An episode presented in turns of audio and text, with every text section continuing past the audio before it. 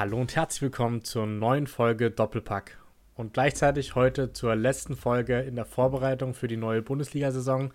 Wir hatten ja in den letzten zwei Wochen die ersten zwölf Teams ähm, ja, näher angeschaut. Wie verhalten sich die Transfers? Wie sehen wir die Mannschaften für die kommende Saison? Und das wollen wir heute mit den letzten sechs Top-Teams machen, zumindest die Top-Teams der vergangenen Saison. Ob sie das wieder sein werden, wollen wir heute begutachten. Und dazu begrüße ich wie immer den Sammy. Wunderschönen guten Abend. Guten Abend, Sammy. Alles fit bei dir? Hast du am Wochenende fleißig Pokal geguckt oder was stand bei dir an? Ja, also teilweise Pokal geguckt, teilweise selber Pokal gespielt. Ähm, insofern, ja, viel Fußball geguckt auf jeden Fall dieses Wochenende. Ich freue mich wirklich, dass es wieder losgeht. Freue mich jetzt auf den Bundesliga-Start. Und ja, mal schauen. Auch, auch international ein bisschen was geguckt. Deswegen, ja. Sehr gut. Ging ja in einigen Ligen wieder los. War denn euer Pokalstart erfolgreicher wie bei manchen Bundesligisten? Ja, also wir haben 6-0 gewonnen, war eine Pflichtaufgabe, war nicht schön, aber ja, man passt sich da auch ein bisschen dem Gegner an, muss man sagen. Und mit 6-0 war es eigentlich auch ungefährdet, weil vom Gegner auch tatsächlich nicht viel kam. Aber wir hätten uns natürlich ein bisschen besseres Spiel von unserer Seite gewünscht. Was dann gegen Kreisligisten oder gegen wen habt ihr gespielt? Genau, gegen Kreisliga B-Ligisten. Okay, aber gut, 6-0 klingt ja auf jeden Fall dann schon mal ganz ordentlich. Ja, ist okay, aber hätte auch noch ein bisschen höher ausfallen können und einfach vom Spielen her ein bisschen besser sein können. Okay, aber es war ja, glaube ich, im DFB-Pokal auch so, dass viele Mannschaften zwar hoch gewonnen haben, aber sich nicht mit Ruhm bekleckert haben, teilweise in der ersten Halbzeit. Von dem her, glaube ich, seid ihr dann in guter Gesellschaft zum Saisonstart. Ist immer ein bisschen schwierig vielleicht. Ja, also wir sind zumindest mal nicht als höherklassiger Verein ausgeschieden. Das haben andere Bundesligisten ein bisschen schlechter gemacht. Insofern, ja, Mal schauen, am Freitag ist die Auslosung für die nächste Runde. Mal gucken, wen wir da als Gegner kriegen und natürlich der Anspruch, relativ weit zu kommen. Ja, okay, sehr gut. Ähm, du sagst, das Pokal wollen wir gar nicht so sehr drauf eingehen in dieser Folge, sondern einfach weitermachen mit unserer Vorbereitung für die Saison. Aber jeweils bei den Mannschaften, logischerweise, die wir heute durchgehen, ähm, kann man mal kurz das Pokalspiel erwähnen und ist ja auch ein guter Indikat Indikator dafür, wie sie dann vielleicht in der Bundesliga spielen werden, weil ich denke, die meisten Mannschaften sind da definitiv schon mit ihren Top-Teams aufgelaufen. Von dem her äh, ist, denke ich, ein ganz guter Gradmesser. Aber ich denke, dann würde ich direkt starten mit Leverkusen, wenn es für dich passt. Ja, kannst gerne anfangen. Sehr gut, dann äh, lege ich los mit Bayer Leverkusen und ihrem Trainer Xabi Alonso. Hat jetzt ja erst vor kurzem seinen Vertrag direkt nochmal verlängert, ähm, hat eine ganz, ganz starke Rückrunde gespielt von dem her sage ich es direkt vorneweg. Für mich ist Leverkusen so ein bisschen der Hot Take. Habe es in der Vorbereitung auch nochmal gemerkt, wie begeistert ich selber auch von diesem Kader bin. Ähm, bin zwar nicht der größte Leverkusen-Sympathisant, aber irgendwie habe ich ein sehr, sehr gutes Gefühl, auch mit der Kombi Trainer und Mannschaft und mit den Neuzugängen. Von dem her ich bin gespannt, was du dann nachher zu Leverkusen sagst, Sammy. Aber ich denke, ich starte erstmal rein mit den Abgängen. Da gab es nämlich auch ein paar. Ähm, der nennenswerteste auf jeden Fall ist logischerweise Musa Diaby. Ähm, war letztes Jahr definitiv noch Leistungsträger und die letzten Jahre davor eigentlich auch. Mit äh, im vergangenen Jahr 48 Spiele und 25 Torbeteiligung, ist jetzt aber für eine stattliche Summe von 55 Millionen zu Aston Villa gewechselt. Da so ein bisschen meine Frage, warum Aston Villa? Weil ich hatte das Gefühl, dass er definitiv auch für was Größeres berufen wäre. Man hat gemerkt, dass er, glaube ich, weg wollte. Von dem her würde ich sagen, ein guter Deal für Leverkusen, aber definitiv auch ein Transfer, der schmerzen kann, weil er schon immer einer der Besten in der Offensive war, wenn er Lust hatte. Wie siehst du das? Ja, also aus meiner Sicht wäre, glaube ich, auch ein Deal mit PSG oder so möglich gewesen. Letztendlich haben sich die Interessenten dann irgendwie ja, ein bisschen rar gemacht, muss man sagen. Auch im Jahr davor ja schon eigentlich überraschend, dass er in Leverkusen geblieben ist. Jetzt zu Aston Villa für 55 Millionen Euro. Für Leverkusen wäre wahrscheinlich nicht viel mehr rausgesprungen. Aber also Aston Villa hat jetzt auch ihr erstes Spiel in der Premier League verloren. Diaby zwar getroffen, aber 5-1 gegen Newcastle äh, verloren. Die haben ja auch ziemlich aufgerüstet. Auch Pau Torres dorthin gegangen von Villarreal. Ja, irgendwie, als dann ähm, rauskam, dass er zu Aston Villa geht, war ich auch ein bisschen enttäuscht, weil ich echt gedacht hatte, dass er zu einem Top-5-Club nach England oder zu PSG wechseln wird. Ja, hab ich auch gedacht, ehrlich gesagt mich würde es auch nicht wundern, wenn er nicht länger als ein Jahr dort bleibt bei Aston Villa und dann irgendwie doch nochmal den Wechsel macht zu einem größeren Verein. Aber wie gesagt, 55 Millionen, glaube ich, kann Leverkusen gut mit leben, weil sie haben es ja auch sehr sinnvoll wieder reinvestiert, würde ich sagen. Von dem her, glaube ich, ist der Abgang wahrscheinlich sogar zu verkraften. Dann mache ich weiter äh, mit den nächsten Abgängen. Und zwar Mitchell Bakker. Finde ich eigentlich auch einen guten Deal, ehrlich gesagt, für Leverkusen, weil von ihm habe ich noch nie so viel gehalten. Der wechselt für 10 Millionen zu Atalanta Bergamo. Finde ich auch, ja, eigentlich ganz guter Deal für Leverkusen, weil wie gesagt, so richtig durchsetzen konnte er sich nie. Hat zwar immer mal wieder seine Spiele gehabt und seine guten Momente, aber ich glaube, du bist auch nicht der größte Fan von ihm, Sammy.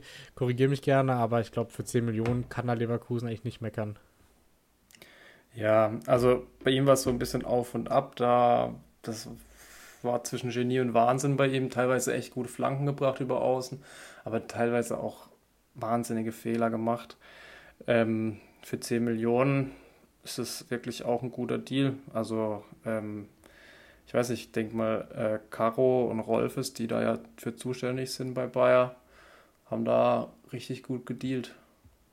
Ja, auf jeden Fall. Ähm, ein Abgang, wo ich gedacht hätte, er könnte sogar für mehr Ablöse noch wechseln, ist äh, Kerem Demirbay. Finde ich auch ein bisschen überraschend, der Wechsel. Der Wechsel für 3,7 Millionen zu Galatasaray Istanbul. Ähm, ist ja, schätze ich mal, äh, Halbtürke, von dem her dann so halb in seine Heimat gewechselt. Aber 3,7 finde ich für ihn, der eigentlich immer Potenzial hatte, was er auch nie so richtig ausgeschöpft hat, relativ wenig. Ich schätze mal, dass er nur noch einen Jahresvertrag hat und deswegen die Ablöse zustande kommt. Ja, vor allem ist er ja für 20 Millionen zu Leverkusen gewechselt. Ja, ich glaube sogar 25 Und, von Hoffenheim damals. Ähm, war dort ja eigentlich auch immer Stammspieler, aber konnte nie so wirklich zeigen, was er eigentlich kann. War für 32 Millionen damals zu Leverkusen gewechselt. Sogar 32, krass, das ist ordentlich. Ja, 2019, das heißt fünf Jahre Vertrag. Das könnte jetzt hinkommen, dass der nächstes Jahr ausgelaufen wäre. Aber ja, ich, ich glaube nicht, dass wir noch mehr ähm, Geld mit ihm erzielen hätte können, weil es, glaube ich, auch keinen Markt für ihn gegeben hätte. Ich hätte ihn vielleicht doch noch in der Bundesliga bei einem anderen Verein gesehen, aber ich glaube, Galatasaray hat ziemlich aufgerüstet. Die haben ein paar starke Transfers gemacht. Vielleicht hat ihn auch das Projekt einfach dort überzeugt. Ja, kann gut sein. Natürlich auch für ihn wahrscheinlich ähm, sehr attraktiv in der Türkei. Ähm, dann, ich denke mal, beziehungsweise Galatasaray spielt Champions League nächstes Jahr.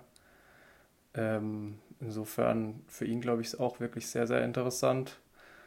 Ähm, Im ersten Spiel jetzt im äh, Pokal saß er nur auf der Bank, genauso wie Wilfried Zaha. Und auch Angelino ja zu Galatasaray gegangen. Also die haben jetzt schon eine gute Mannschaft da zusammen. Ja, vielleicht auch deswegen. Ähm, ansonsten ist Paulinho noch ablösefrei zurück nach Brasilien gegangen. Ja, also ich glaube, in denen haben auch sehr, sehr viele Hoffnungen gesteckt gehabt. Ähm, hatte seine kurzen Moment immer wieder sehr viel Verletzungspech gehabt, aber konnte sich nie so richtig durchsetzen und scheinbar gab es für ihn jetzt auch keinen Markt in Europa. Von dem her ist dann wieder zurück in die Heimat nach Brasilien ähm, und ansonsten noch Sinkgraven ablösefrei zu Las Palmas gewechselt.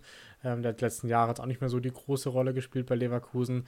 Ähm, genauso wie Bellarabi, der ist sehr, sehr lange, eigentlich Leverkusen-Legende sozusagen. Äh, bei dem ist der Vertrag ausgelaufen. Ähm, und das sind dann die ganzen Abgänge ähm, auf der Seite von Leverkusen. Dann kann ich gerne weitermachen mit den Zugängen. Ähm, da meiner Meinung nach haben sie eine sehr, sehr gute Transferpolitik bisher gefahren. Ähm, haben jetzt heute, glaube ich, auch noch einen Keeper verpflichtet, den habe ich noch nicht auf der Liste drauf. Ähm, aber ja, Mat Matej Kova, genau, von Real, glaube ich. Oder von, nee, von Manu. Genau, ich glaube, ähm, da um ein bisschen geliehen, Konkurrenzkampf reinzubringen für Radetzky. Ja, geliehen mit einer, äh, nee, oder Manu hat eine Rückkaufoption bei ihm, ich glaube, für 8 Millionen. Äh, ah, für 5 Millionen von Manu gekommen, aber Manu hat sich da eine Rückkaufoption gesichert. Okay. Das ist vielleicht gar nicht schlecht, weil Radetzky hat auch mal so seine unsicheren Momente. Von dem her, wenn er da ein bisschen den Atem im Nacken spürt, vielleicht auch nicht schlecht für seine Sicherheit und seine Leistung. Ja, gerade mit Ball ist er ist ähm, Radetzky relativ limitiert, muss man sagen. Ist jetzt auch nicht mehr der Jüngste. Also ich schätze, Kova ist da der designierte Nachfolger von ihm. Ja, gut möglich. Ähm, vielleicht darf er auch schon irgendwie im, Pokal dann ran in den nächsten Spielen. Keine Ahnung, wie da die Aufteilung sein wird. Aber ja, scheint auch ein sinnvoller Transfer zu sein. Ähm, sie haben, wie gesagt, noch ein paar mehr sinnvolle Transfers gemacht. Allen voran ähm, zum einen Alejandro Grimaldo geholt, äh, der 27, linker Verteidiger und, und Außenverteidiger, ähm, kam von Benfica Lissabon. Ähm, er hat einen Marktwert von 25 Millionen, also allein das zeigt schon seine Qualität, ähm, in dem Alter bei Benfica einen Marktwert von 25 Millionen zu haben. Er hat letzte Saison eigentlich alle Spiele gemacht für Benfica, stand 54 Mal auf dem Platz mit 8 Toren und 16 Vorlagen. Also da, glaube ich, sieht man schon seine größte Stärke, dass er sehr offensiv stark ist und sehr flankenstark, aber auch trippelstark und technikstark. Also alles, was Bakker vielleicht nicht war davor, haben sie hier, glaube ich, ähm, ja, kompensiert mit Grimaldo. Ähm, meiner Meinung nach hier ein Schwachpunkt der Vorsaison, die Linksverteidiger oder linke Außenposition. Äh, da sehr, sehr gut besetzt und äh, habe ihn auch direkt in Kickbase geholt bei uns in der Liga. Von dem her, ich setze da große Stücke auf ihn und ähm, ja, auf mir viele Punkte von ihm. Wie siehst du ihn? Ja, irgendwie auch ein bisschen überraschend, dass er zu Leverkusen gegangen ist aus meiner Sicht. Ich hätte auch gedacht, vielleicht nochmal ein größerer Verein.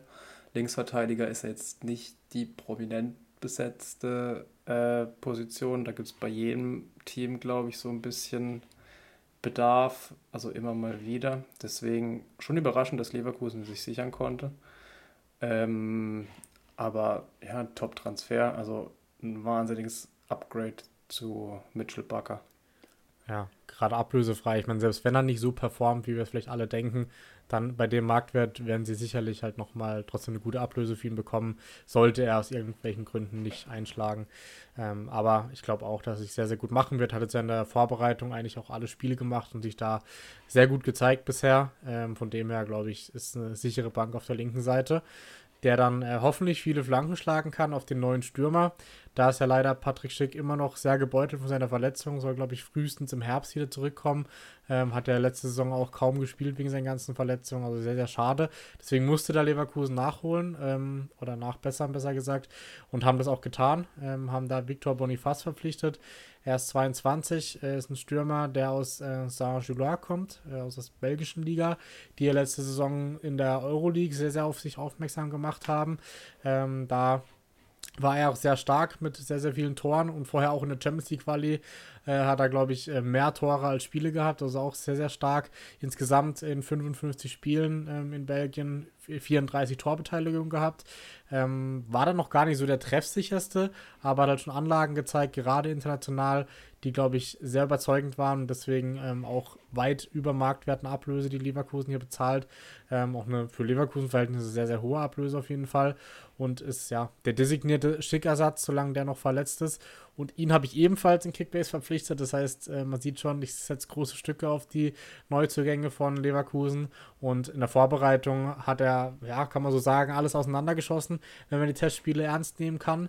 Von dem her bin ich auch sehr, sehr gespannt auf ihn und setze auch große, äh, große Stücke auf ihn. Ja, das ist eine brutale Kante vorne drin. Nochmal ein ganz anderer Spieler zu Schick. Schick hat er eher mitgespielt. Kann man von Boniface oder Boniface nicht unbedingt erwarten, muss man sagen. Ähm, ist auch nicht so der Goalgetter, zumindest den Statistiken nach. Ähm, äh, aber ja, er wird sehr unangenehm zu bespielen sein für die Gegner. Ich glaube, 1,90, 1,93, irgendwas in die Richtung groß. Ist, ja. Also ich wollte nicht gegen den spielen. Dazu noch schnell. Technisch hat er vielleicht noch ein bisschen Defizite, muss man sagen.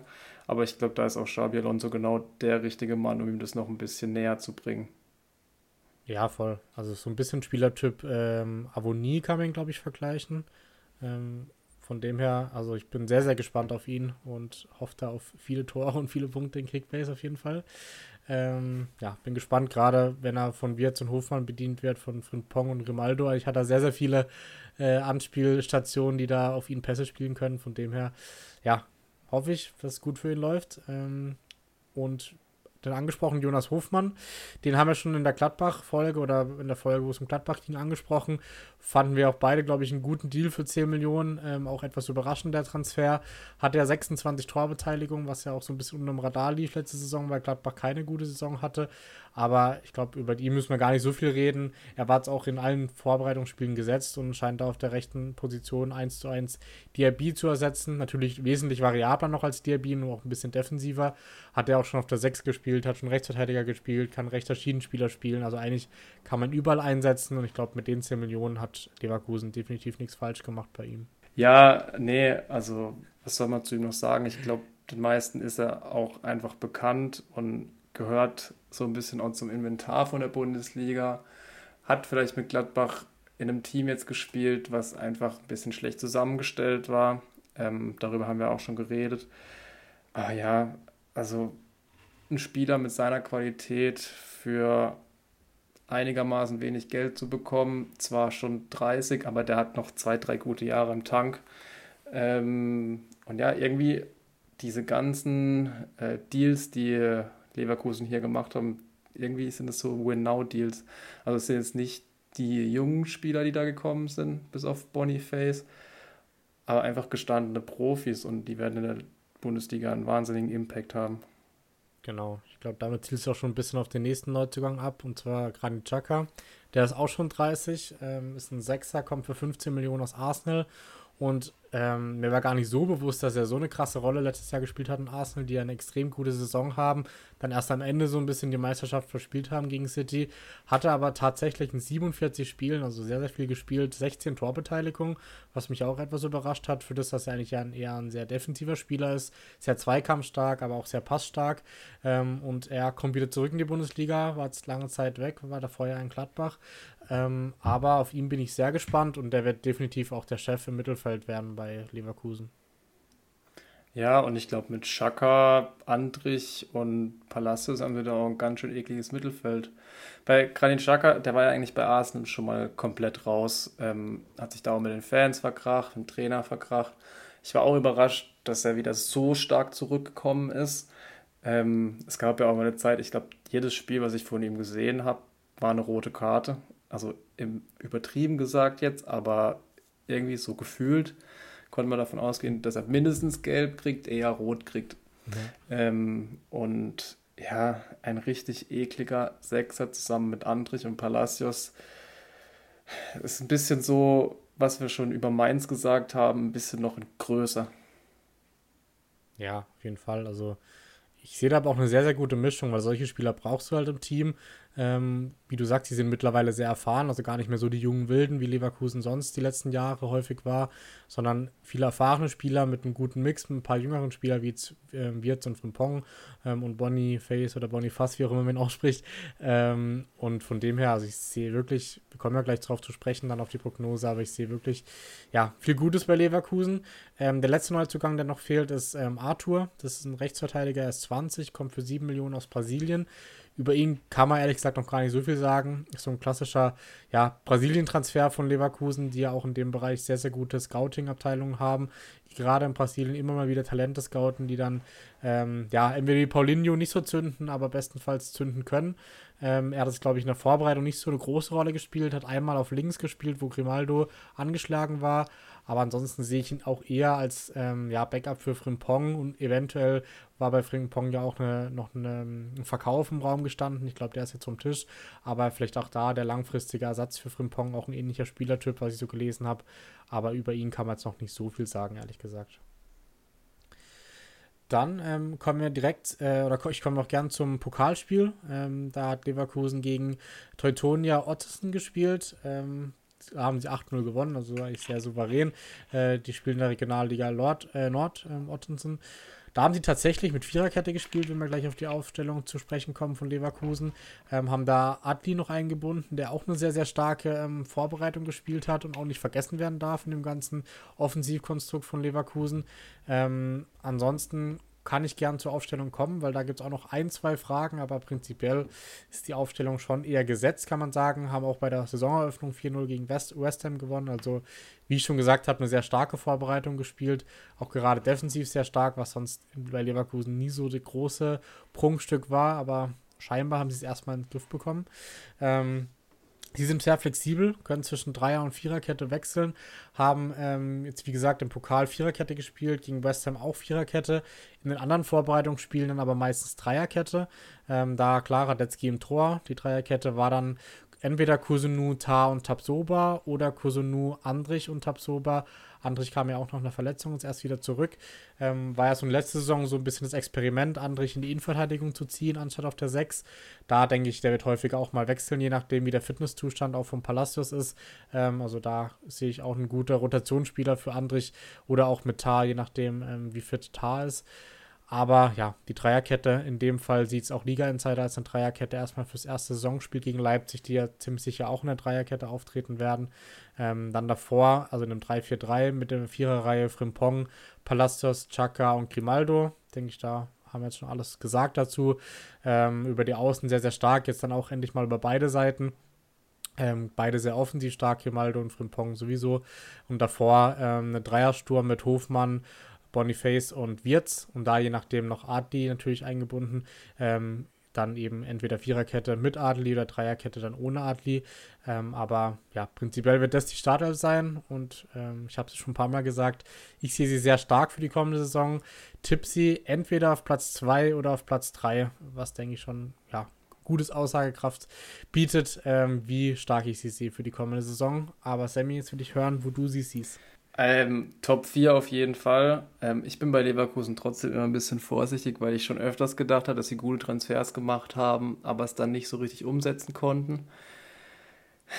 Atli ist ja jetzt erstmal gesperrt, ähm, deswegen gehe ich auch davon aus, dass sie eine Dreierkette spielen werden im ersten Saisonspiel. Gegen Leipzig müsste es sein. Das ist dann gleich mal die erste Standortbestimmung. Ja. Ähm, ja, wird auf jeden Fall spannend zu sehen sein. Top 4 muss eigentlich sein. Äh, wie ich schon gesagt habe, eigentlich ist es Win-Now-Modus und ich glaube tatsächlich von 1 bis 4 ist alles möglich. Ja, also ich verstehe deine Bedenken. Ich glaube aber, dass sie diesmal einen richtigen Trainer haben, um das dann hoffentlich nicht, ja, so, also hoffentlich abwenden zu können, dass sie quasi in den Strudel geraten, dass sie entweder eine ganz schwache Rückrunde oder eine ganz schwache Hinrunde spielen, weil eine von beiden Runden war immer gut. Ähm, aber ich denke und traue es Alonso zu, dass sie mit dem Kader wirklich äh, dieses Jahr auch schaffen können.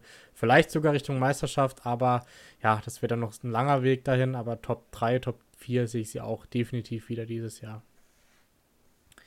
Genau, dann denke ich, bin ich durch mit Leverkusen und äh, dann hören wir von dir, unserem Heimatverein, den SC Freiburg, wie du sie nächste Saison siehst.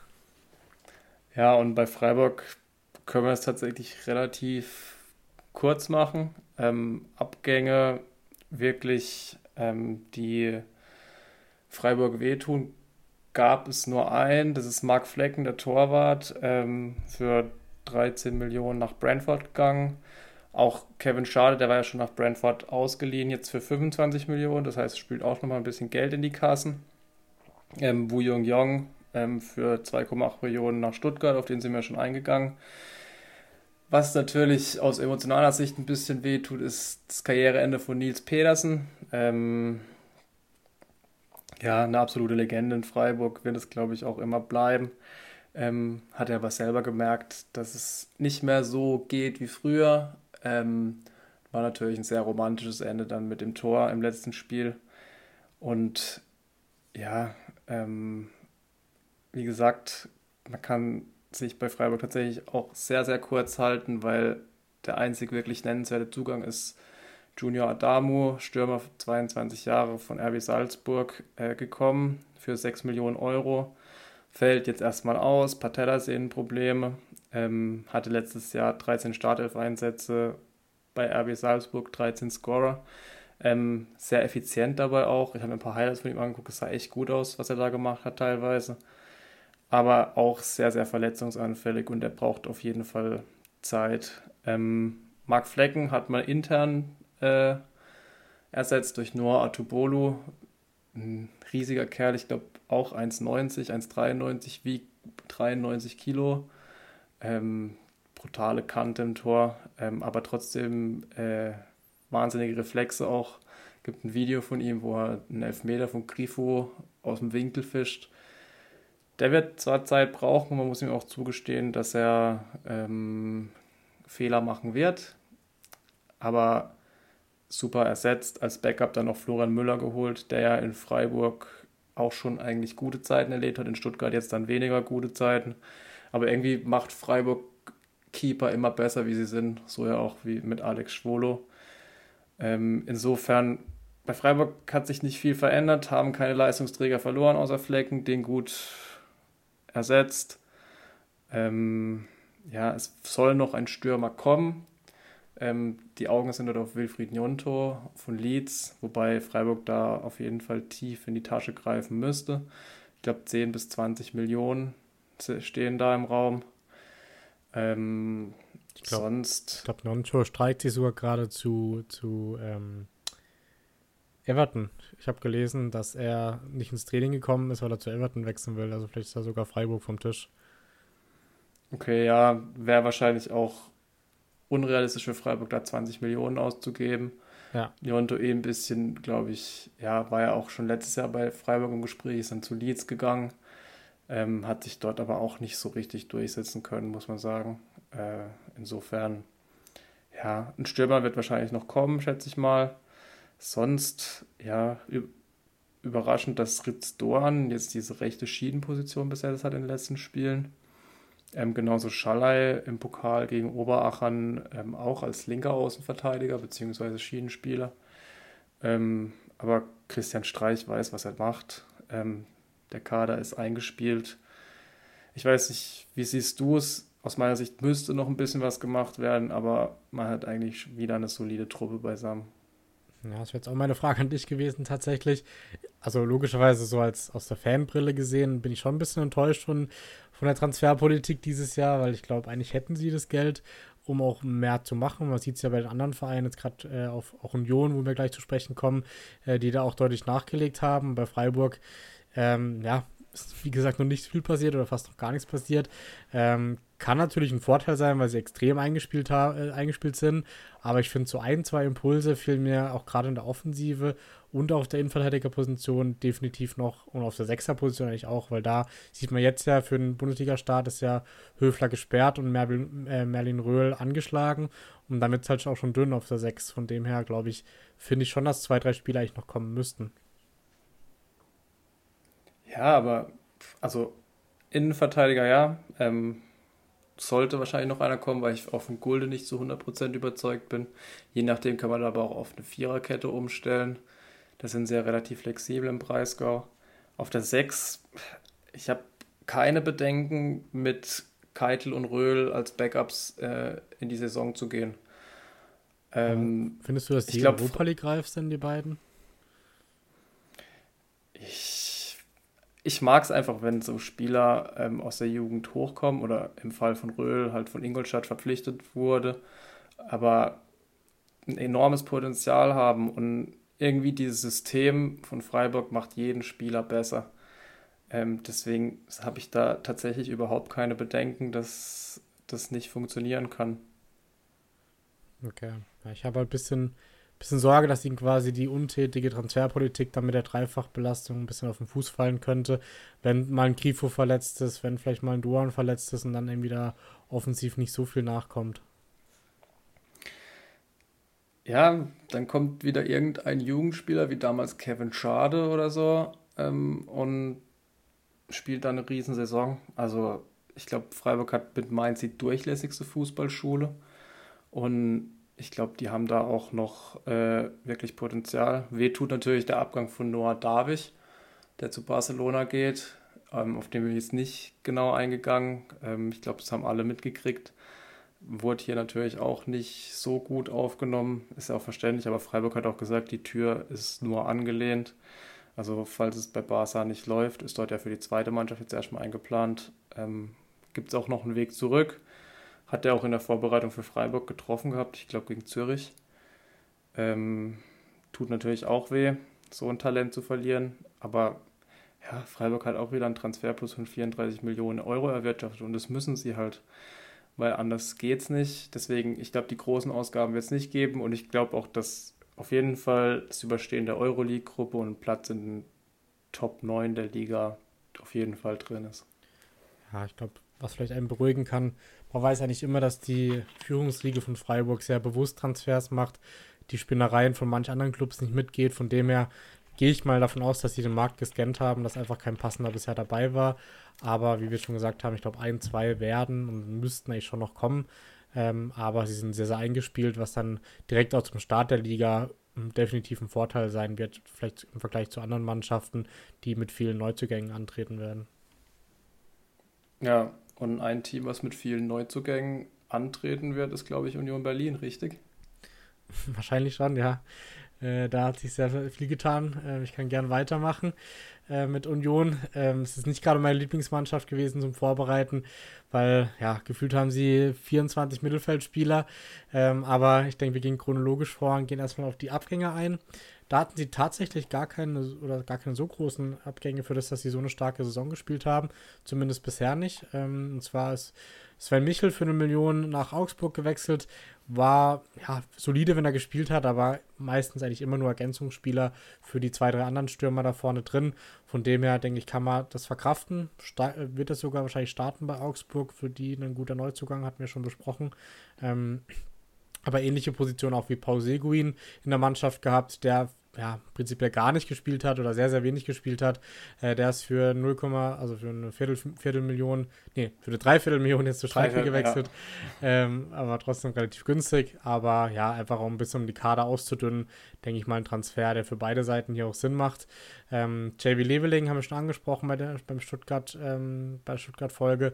Der wurde dahin verliehen, ähm, hat er auch nicht eine große Rolle gespielt.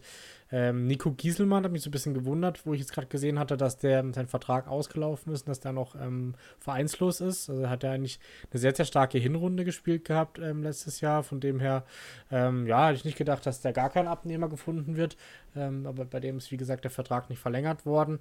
Und ähm, Öztunali und Möwald, die ja eh schon ausgeliehen waren, ähm, sind jetzt auch ablösefrei gewechselt. Das heißt, ähm, ja, eigentlich wirklich kein nennenswerter, sehr, sehr wichtiger Abgang bei Union.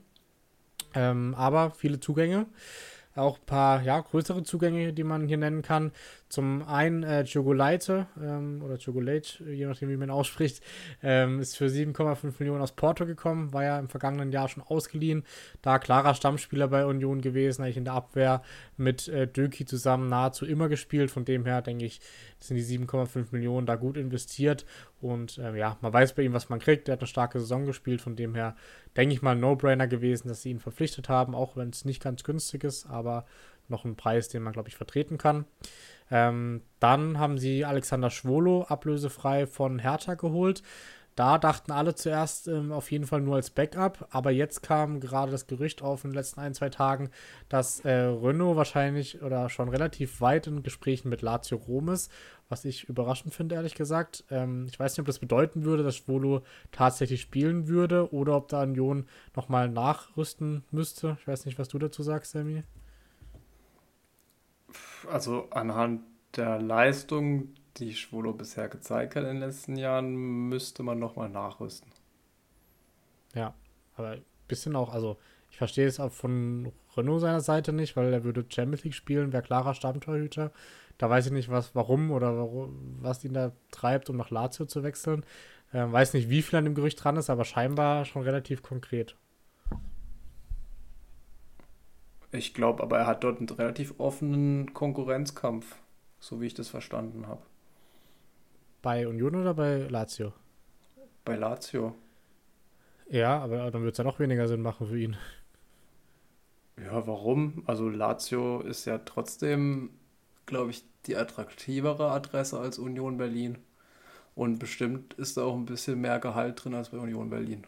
Klar, aber ich würde sagen, du würdest lieber Champions League spielen mit dem Verein, wo du da also quasi sehr große Erfolge gefeiert hast, aber bin gespannt, ob er geht. Wenn dann, wie du sagst, glaube ich, müssten sie wirklich nochmal ein Torwart holen. Ähm, aber schauen wir mal, was wird. ähm, dann haben sie noch äh, Benedikt Hollerbach geholt. Der kommt für 2 Millionen aus Wiesbaden, ist 22, ist ein Stürmer. Hat da in der dritten Liga letzte Saison eine sehr, sehr starke Saison gespielt. Hat Wiesbaden quasi im Alleingang zum Aufstieg geschossen mit 24 Torbeteiligungen, 41 Spielen. Ähm, ist wahrscheinlich erstmal Perspektivspieler, aber ähm, ja, wenn er so weitermacht, sehr, sehr stark. Ist halt die Frage, wie er zum Tragen kommt, weil, wie gesagt, mit äh, Behrens, Becker, Fofana äh, und auch Jordan hat halt ähm, Union allein schon im Sturm relativ viele Optionen, ähm, wo ich dann mich frage, ob Hollerbach so viel Sinn macht, dass die ihn jetzt schon geholt haben. Ich weiß nicht, wie du ihn siehst ähm, oder auf welcher Position du ihn ein oder einsetzen würdest. Ich sehe ihn tatsächlich ein bisschen unsympathisch aufgrund der Transferposse im Vorhinein. Ähm, mit Köln und Heidenheim weiter im Gespräch. Köln, glaube ich, schon die Zusage gegeben. An sich ein guter Spieler, aber der Step von der dritten Liga in die erste Liga ist natürlich riesig. Wird wahrscheinlich so die Sven-Michel-Rolle übernehmen, aber ich weiß nicht, vielleicht 15 Joker-Einsätze in der Saison. Von mehr gehe ich eigentlich nicht aus. Ja, sehe ich ähnlich. Äh, wenn überhaupt, vielleicht auch wie Skarke dann irgendwie sehr, sehr wenig Einsatzzeit. Aber ähm, ja, mal gespannt. Ähm, noch enger wird es im Mittelfeld, weil wie angesprochen, so ganz verstehe ich da die Transferpolitik nicht von Union, weil alles, was Freiburg nicht macht im Mittelfeld, macht Union dann das Gegenteil davon. Äh, die hatten ja letztes Jahr schon sehr, sehr viele Mittelfeldspieler, haben jetzt noch mehr, weil sie zum einen ähm, Alex Kral geholt haben, per Laie von Spartak Moskau, der war da vorher an Schalke verliehen, ähm, hat dort ja eine sehr solide Saison gespielt, für das, dass sie abgestiegen sind, war auch noch einer der besten dort. Ähm, ja, es ich weiß nicht, ob ich den Transfer ganz nachvollziehen kann, aber im Moment zeichnet sich sogar ab, aufgrund der Verletzung jetzt von Rani Kedira, dass Kral sogar starten wird in der Saison. Erstmal. Ja, er konnte sich ja jetzt ein Jahr anpassen in Schalke an die Liga. Ich finde es kein schlechter Transfer, muss ich sagen. Ähm, ich glaube auch der andere Neue, auf den du noch zu sprechen kommen wirst, ist auch verletzt. Insofern wird es da schon relativ eng jetzt im Mittelfeld, auch wenn sie so viele Mittelfeldspieler haben. Genau, also da kann, können sie eigentlich ganz sogar froh sein, dass sie, ähm, dass sie so viele geholt haben, weil Toussaint eben haben sie auch noch geholt für 2, warte, wo steht's? Ähm, hier, 2,8 Millionen aus Hertha. 8. Genau, der kam ja mal für, ich weiß gar nicht, wie viel waren es, 25 Millionen aus ähm, Lyon zu der Hertha. Ähm, also da extrem gehypt worden, extrem teuer, auch viel Gehalt verdient bei der Hertha, aber ja, war ich meine, war immer okay, aber konnte nie das, nie das halten, was man sich von ihm versprochen hat. Von dem her für 2,8 Millionen natürlich ein deutlicher Unterschied. Ähm, ist aber auch ein Transfer, den ich ähnlich sehe wie Kral, der war solide, aber so richtig Champions League reif sehe ich ihn ehrlich gesagt auch nicht. Aber man muss sagen, er hat auch bei Hertha BSC gespielt. Ja, das Und stimmt. Das ist für mich, also in Union spielen sie generell einfach besser. Hertha war halt ein schwieriges Umfeld für Toussaint. Ähm, ja, Hertha konnte sich bestimmtes Gehalt auch für die zweite Liga nicht mehr leisten, deswegen auch nur 2,8 Millionen, die sie da noch rausholen konnten. Aber ja, von Union vielleicht auch so ein bisschen, um Hertha noch eins reinzudrücken mit Toussaint, mit Schwolo. Der überlegt immer, der macht jetzt 34 Spiele als Stammkeeper und hält überragend. Ja. Ich weiß nicht, das spielt wahrscheinlich da auch noch ein bisschen mit rein. Insofern also Toussaint finde ich ein Top-Transfer. Wenn der wieder aufs alte Niveau kommt, was er bei Lyon hat, dann ist der auch zu groß für Union Berlin. Klar, dann glaube ich, sagt niemand was für 2,8 Millionen, aber ja, Lyon ist auch schon ein ganzes Stück her, dass er so gespielt hat, aber ich lasse mich gerne des Besseren überzeugen von ihm. Ähm, von dem her bin ich auch da gespannt. Ähm, wie gesagt, aber erstmal angeschlagen und längere Zeit raus, genauso wie Rane Kedira. Ähm, Deswegen, ähm, um schon mal vorzugreifen, wahrscheinlich erstmal die Doppelsechs mit Kral und Leiduni, der letztes Jahr schon kam und ähm, jetzt auch nicht unbedingt, glaube ich, in der Startelf eingeplant war. Kämpft da so ein bisschen um Platz mit, äh, mit Haberer, der auch ähm, letztes Jahr kam und äh, oder vorletztes Jahr schon. Ähm, genau, also da, wenn alle fit sind, haben sie sehr, sehr viele Mittelfeldspieler. Haben ja auch noch, finde ich, einen sehr, sehr interessanten Transfer gemacht. Ähm, zwar nur per Laie, aber trotzdem haben sie Brandon Aronson, der Bruder von Paxton Aronson von ähm, Eintracht Frankfurt, geholt. Äh, kam per Laie aus Leeds, ähm, war davor im letzten Jahr für 33 Millionen aus Salzburg gekommen. Ähm, also ein extrem großer Transfer auch für Leeds konnte allerdings ähm, ja die Erwartungen nicht ganz so erfüllen, wobei mich jetzt gewundert, dass er trotzdem 41 Spiele gemacht hat für Leeds, also eigentlich sehr, sehr viel gespielt. Hatte zwar nur fünf Torbeteiligungen, aber trotzdem ähm, ja, haben sie wohl nicht mehr so viel in ihm gesehen. Ich glaube, eine Kaufoption gibt es nicht für Union, weil die wäre auch ziemlich hoch gewesen, gehe ich mal davon aus. Hat immer noch 25 Millionen Marktwert und ähm, ja, kann auf der 10 spielen, kann auch als Achter spielen, auch so ein bisschen auf den Halbpositionen. Ähm, sehe ich sehr interessant. Ist jetzt noch nicht direkt gesetzt gewesen, aber ich glaube, das ist einer, der im Laufe der Saison noch sehr, sehr wichtig werden kann für Union. Ja, also ich glaube, Leeds hat bei jedem ihrer Spieler irgendwie die gleiche Klausel reingeschrieben. Im Fall eines Abstiegs können sie einfach ausgeliehen werden. Ähm, ist ja auch so bei Wöber und Koch, die ja auch in die Bundesliga gekommen sind. Ja, Aronson war ein Riesentalent bei Salzburg. Ähm, bisschen eine schwache Saison eben letztes Jahr gehabt. Ähm, wobei die Anpassung von österreichischer Liga in die Premier League ist auch nochmal groß. Ähm, ja, also hat dort auch eher so ein bisschen rechter Flügel gespielt, meine ich. Ähm, deswegen, ja, das ist ein Top-Transfer eigentlich. Wenn, den, wenn man den vor einem Jahr gemacht hätte, hätten wir wahrscheinlich 40 Millionen Euro hinblättern müssen. Ähm, so leiten wir ihn ein Jahr aus, ohne Kaufoption, ähm, was ja auch so ein bisschen von Union auch ein bisschen Schema ist, ähm, solche Leute zu holen, die dann ein Jahr helfen können. Ähm, insofern gibt es jetzt auch ein Bruderduell äh, in der Bundesliga. Und ja, also für mich ist es ein Riesentransfer. Und ich glaube, Aronson kann, wenn er sich akklimatisiert hat, ähm, ein sehr, sehr wichtiger Spieler sein. Ja, auf jeden Fall. Da wird es ja dann auch äh, zu sehen sein, wie die Klauseln davon lied sind, auch genauso wie bei Wöber und Koch, ähm, ob die vielleicht sogar dann ablösefrei danach wechseln dürfen nach der Laie, auch wenn es keine Kaufoption gibt. Ähm, weiß man bisher, glaube ich, noch nicht oder ist noch nicht quasi durchgedrungen. Aber ähm, ja, also mit der Laie macht man auf jeden Fall nichts falsch. Und ich bin sehr, sehr gespannt, ob er dann an die Zeiten von Salzburg wieder anknüpfen kann. Ähm, noch ein nächster, sehr, sehr interessanter Spieler, äh, der schon fix verpflichtet wurde, beziehungsweise auch ausgeliehen wurde erstmal, ähm, ist David Fofana. Der ist 20, ist ein Stürmer, äh, noch sehr, sehr jung, sehr, sehr agil, kam von Chelsea, hat dort letztes Jahr gar keine Rolle gespielt, wie so viele Chelsea-Neuzugänge, hat davor das Jahr aber in der norwegischen Liga gespielt und hatte dort äh, mit 18 Jahren schon 24, äh, 20 Torbeteiligungen und 24 Ligaspielen. Also da hat er aufmerksam gemacht auf sich und deswegen sicherlich auch verpflichtet worden von Chelsea. Ja, so ein klassischer, talentierter Chelsea-Stürmer. Ähm, hat es sich ganz gut gezeigt in der Vorbereitung. Von dem her wird er wohl auch starten direkt in der Liga. Ähm, und auf ihn bin ich sehr, sehr gespannt. Ich weiß nicht, hast du schon mehr von ihm gesehen, wie du ihn einschätzen kannst? Ähm, nee, ich habe damals das erste Spiel gesehen, was er für Chelsea gemacht hat, als er aus Molde kam. Da stand er, glaube ich, gleich in der Startelf, sind nur noch zwei weitere Spiele dazugekommen. Ähm, da hat er mir eigentlich sehr gut gefallen. Ich war dann überrascht, dass er nicht noch mehr spielen durfte in der Saison. War dann auch ein bisschen zu groß der Sprung aus Norwegen. Äh, aber ja, ist ein klassischer Stürmer, würde ich fast schon sagen. Ähm, hat jetzt im Pokal ein bisschen mehr Rechtsaußen gespielt. Ähm, aber im Zusammenspiel mit Behrens und auf Sicht, falls Geraldo Becker noch gehen sollte, ähm, auch das ein Top-Transfer. Der wird auch nur ein Jahr da sein und dann wieder zurückgehen. Chelsea verleiht ihn dann wahrscheinlich wieder irgendwo anders hin, irgendwo in die zweite englische Liga. Ähm, aber ja, auf jeden Fall auch ein sehr, sehr interessanter Spieler. Ich freue mich, ihn zu sehen. Wie gesagt, das erste Spiel von ihm bei Chelsea hatte ich gesehen.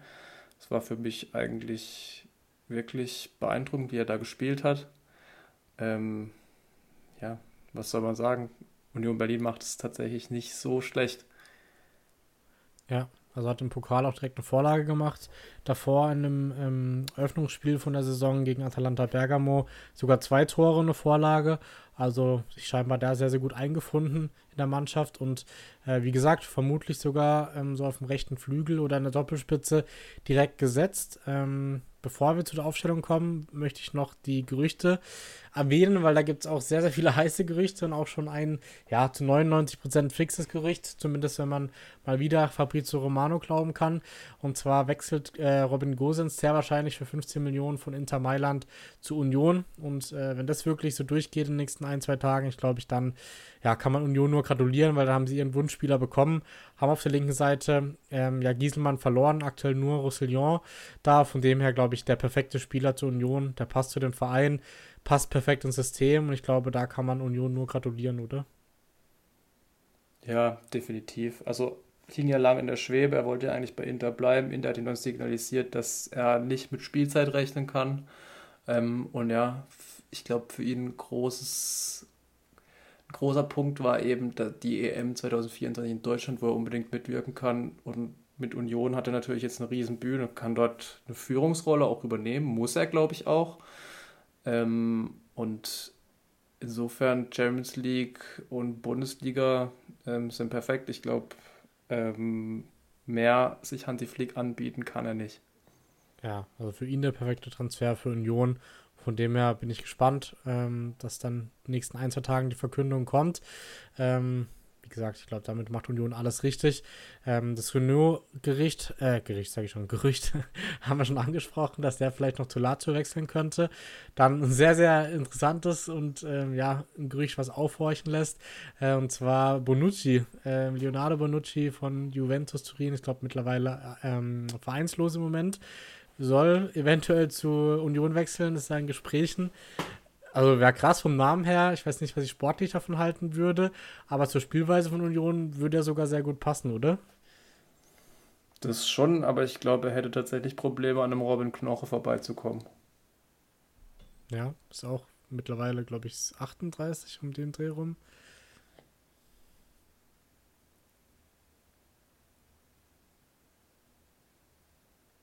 Sammy? Ja. Äh, ja. Irgendwie um 38 rum, bringt natürlich extreme Erfahrung mit. Äh, insofern, wenn man den ablösefrei kriegt und nicht zu viel Gehalt zahlen muss, ist es ein guter Transfer, aber ich weiß nicht, ob der so funktionieren wird, dass er viele Spiele machen wird und viele Spiele von Anfang an machen wird. Ja, bin ich auch noch skeptisch. Also wäre ein krasser Name, aber welche sportliche Qualität das dann hätte, sei jetzt mal dahingestellt. Ähm, dann noch ein Abgang, der diskutiert wird, ist äh, Jordan. Der, ja, kam heute, glaube ich, das Gerücht auf, dass er eventuell noch zu Gladbach soll und dort als, ähm, auch je nachdem als Backup-Stürmer oder als zweiter Stürmer noch in den Kader vorstoßen soll. Hat ja die ersten, sage ich mal, fünf bis zehn Spiele letzte Saison extrem stark gespielt, auch direkt geknipst ein paar Mal. Danach, ähm, ja, wurde so ein bisschen, ähm, oder so ein bisschen Vergessenheit geraten. Hat noch ein paar Spiele gemacht neben Becker, aber dann gar nicht mehr zur Geltung gekommen.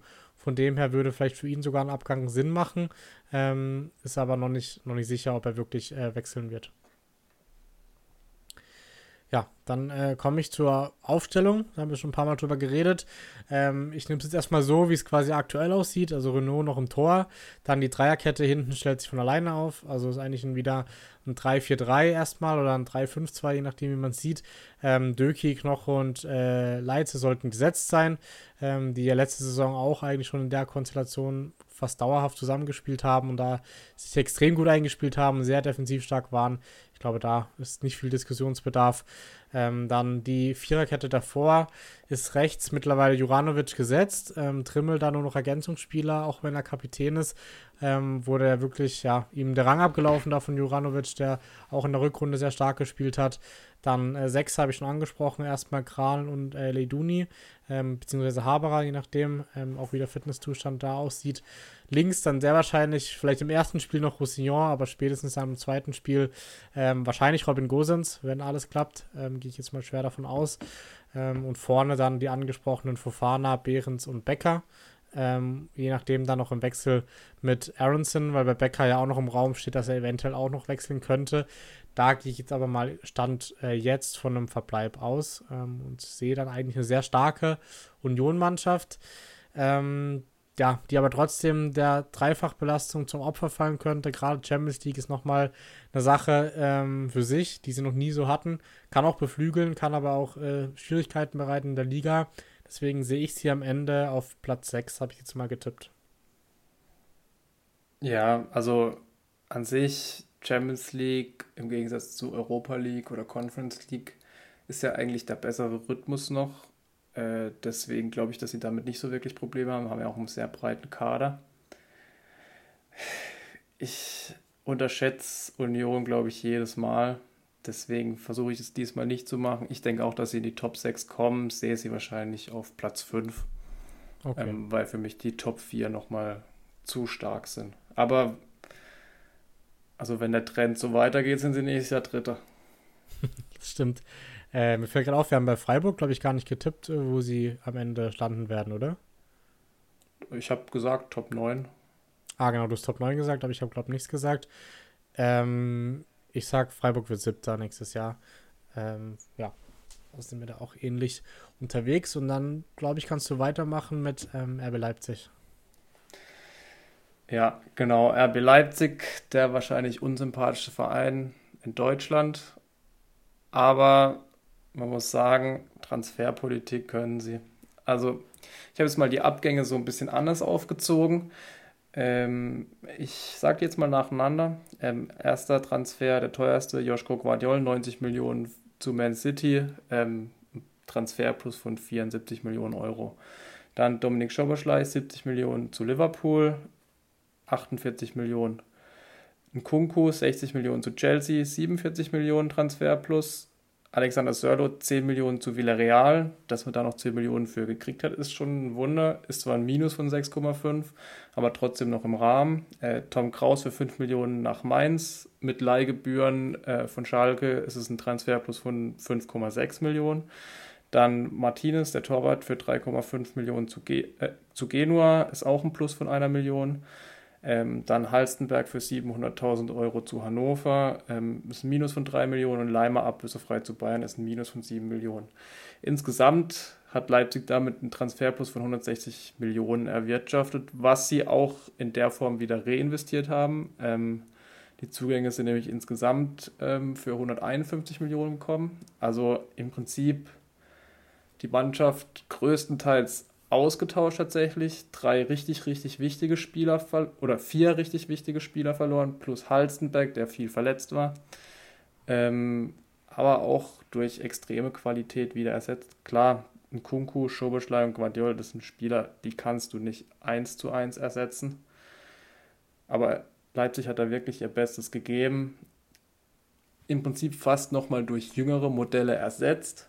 Ähm, und da natürlich dann das Gleiche wieder. Sie werden die ausbilden. Bei Leipzig, ich, es gibt wenig Spieler, die dort nicht funktioniert haben, außer Sirlot vielleicht. Ähm, und ja, also auch wenn man den Verein nicht mag, muss man ihnen auch mal wirklich ein Lob aussprechen, wie sie die Transferpolitik umsetzen. Ich weiß nicht, wie du das siehst, aber ja, also aus meiner Sicht machen die das richtig, richtig gut.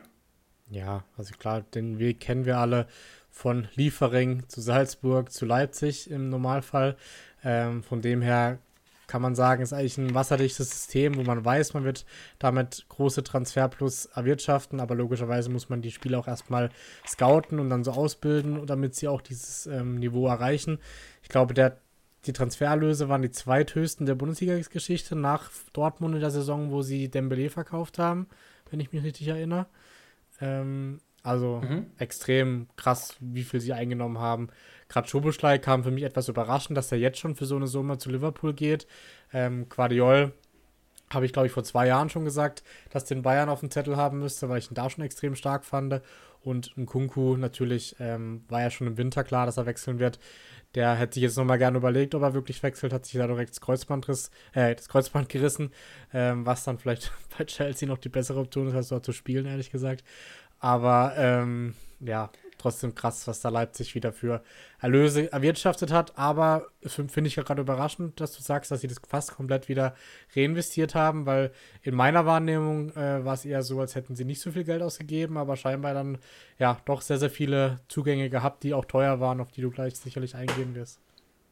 Genau, also gehen wir erstmal auf die ein, die genau den Weg hinter sich haben, von Salzburg nach Leipzig. Der eine ist Benjamin Scheschko, 20, für 24 Millionen aus Leipzig gekommen. Ähm, ein Spieler mit enormem Entwicklungspotenzial. War letztes Jahr ähm, der Stürmer neben Junior Adamu, der ja zu Freiburg gegangen ist. Ähm, 16 Tore, 4 Vorlagen für Salzburg in 30 Spielen, 23 davon von Anfang an. Also hat gar nicht so viele Spiele von Anfang an gemacht, also war nicht uneingeschränkt gesetzt, muss man sagen. 1,95 groß ähm, und er bietet Leipzig halt nochmal komplett neue Möglichkeiten. Ähm, wird natürlich ähm, so ein bisschen schwierig, weil er so vom Spielerprofil ein bisschen wie Alexander Sörlot ist, aber ist nochmal deutlich beweglicher auch. Insofern muss man mal gucken, wie das funktioniert. Aber er wird nicht von Anfang an spielen, glaube ich. Aber ähm, ein sehr interessanter Transfer, der auch das Potenzial hat, für 80 bis 100 Millionen dann wieder zu gehen. Dann als nächstes dann noch Nikolaus Seiwald, ebenfalls von Salzburg gekommen, für 20 Millionen Euro. Ähm, ein wahnsinniger Kämpfer im Mittelfeld, äh, hat auch offensichtlich Qualitäten, gerade die Pässe in die Spitze, ähm, ist aber nicht so ein Box-to-Box-Spieler wie Konrad Leimer, äh, sondern eher ein bisschen die defensivere Variante. Ist auch tatsächlich die einzige Position, wo ich sagen würde, da fehlt noch ein bisschen Kreativspieler. Schlager ja auch nicht dafür bekannt, ein Kreativspieler zu sein. Ähm, Kampel bin ich sowieso kein so großer Freund von. Aber ja, sie haben vier Kreative vorne, das muss in dem Fall reichen und eventuell auch Nikolaus Seiwald mit seinen Pässen in die Spitze. Ähm, einer von den Kreativen vorne ist Lois Openda, der hat letztes Jahr bei RC Lens, dem Vizemeister aus Frankreich, auf sich aufmerksam gemacht. Ähm, hat über die letzten drei Saisons bei Vitesse und Lens 49 Tore gemacht. Ich glaube, das sagt schon alles. Äh, ist ein Pressing-Stürmer, passt also perfekt in das Leipziger Konzept, in dieses Steil-Klatsch-Prinzip auch, ähm, weil er sehr gut steil gehen kann. Ähm, die Pässe müssen dann nur in die Schnittstelle kommen. Ich glaube, der überläuft fast jeden. Ist ein bisschen ähnlich zu Nkunku, muss man sagen. Ähm, sucht schnell den Abschluss für 38,5 Millionen. Ähm, hat auch so einen gewissen Hype letztes Jahr, glaube ich, gehabt äh, in Frankreich. Deswegen bin ich gespannt. Die Vorbereitung sah von ihm auch sehr, sehr gut aus. Ähm, wird auf jeden Fall gesetzt sein neben Timo Werner aktuell. Dann haben sie sich nochmal in Frankreich bedient mit Castello Luqueba, 20 Innenverteidiger aus Lyon. Guardiola-Satz kommt für 30 Millionen. Ähm, der ist der beste Spieler im Abfangen von Bällen in den großen Top 5 Ligen. Das war für mich eine Statistik, die rausgestochen ist. Ähm, weil das, also er antizipiert es wahnsinnig gut. Auch das, was ich gesehen habe, ist eine Maschine. Mhm.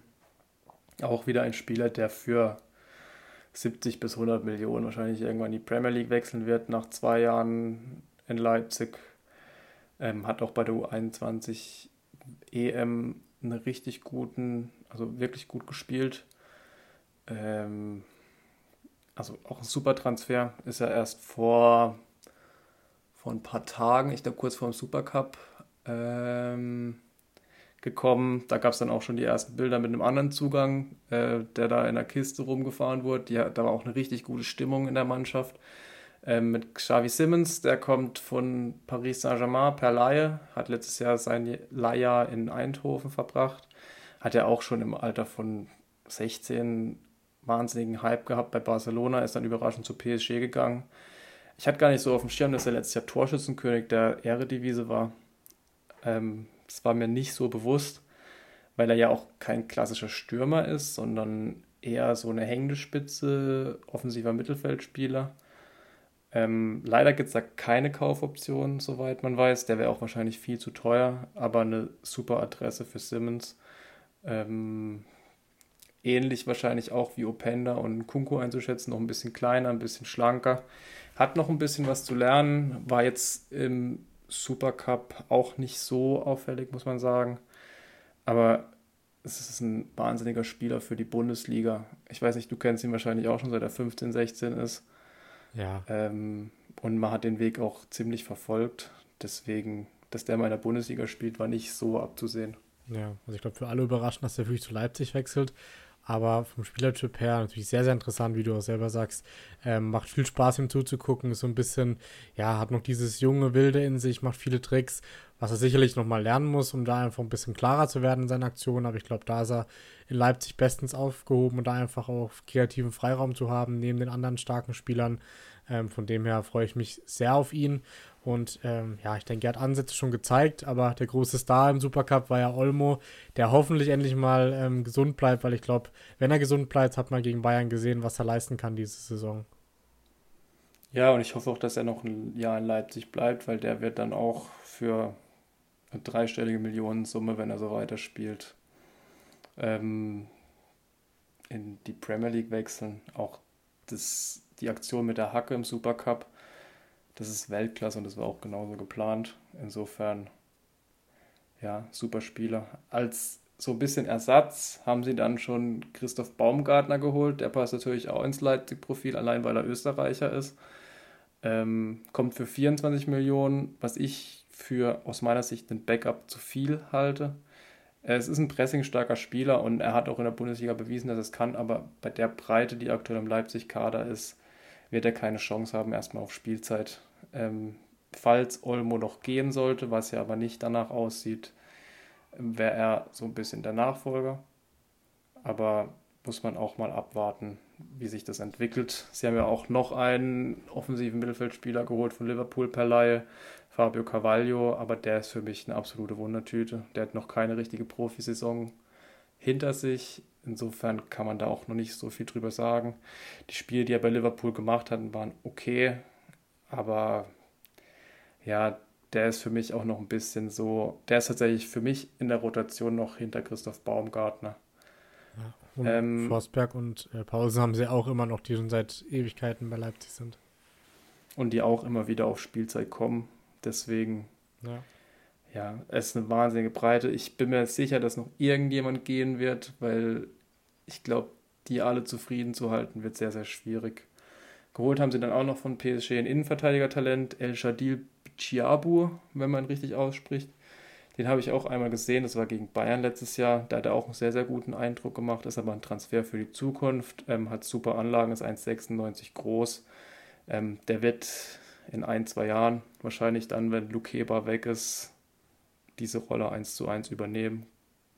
Und ist jetzt eh erstmal verletzt, aber der wird in Leipzig aufgebaut und auch das Potenzial für eine höhere Millionensumme irgendwann zu wechseln. Also ganz klar, das Profil ähm, junge Spieler mit einem hohen Weiterverkaufswert. Ähm, ich glaube, es ist jetzt keiner über 23 oder 24. Ne, keiner über 23, deswegen, ja, also aus meiner Sicht war es eine Weltklasse-Transferphase, die Max Eberl da hatte. Und aus meiner Sicht ist Leipzig auch im Moment äh, Bayern-Verfolger Nummer 1 mit dem Potenzial, Bayern, je nachdem, wie es bei denen läuft und intern funktioniert, sogar die Möglichkeit, dass es dieses Jahr nicht beim DFB-Pokalsieg bleibt für Leipzig. Ja, vielleicht je nachdem, wie die jungen Wilden sich entwickeln.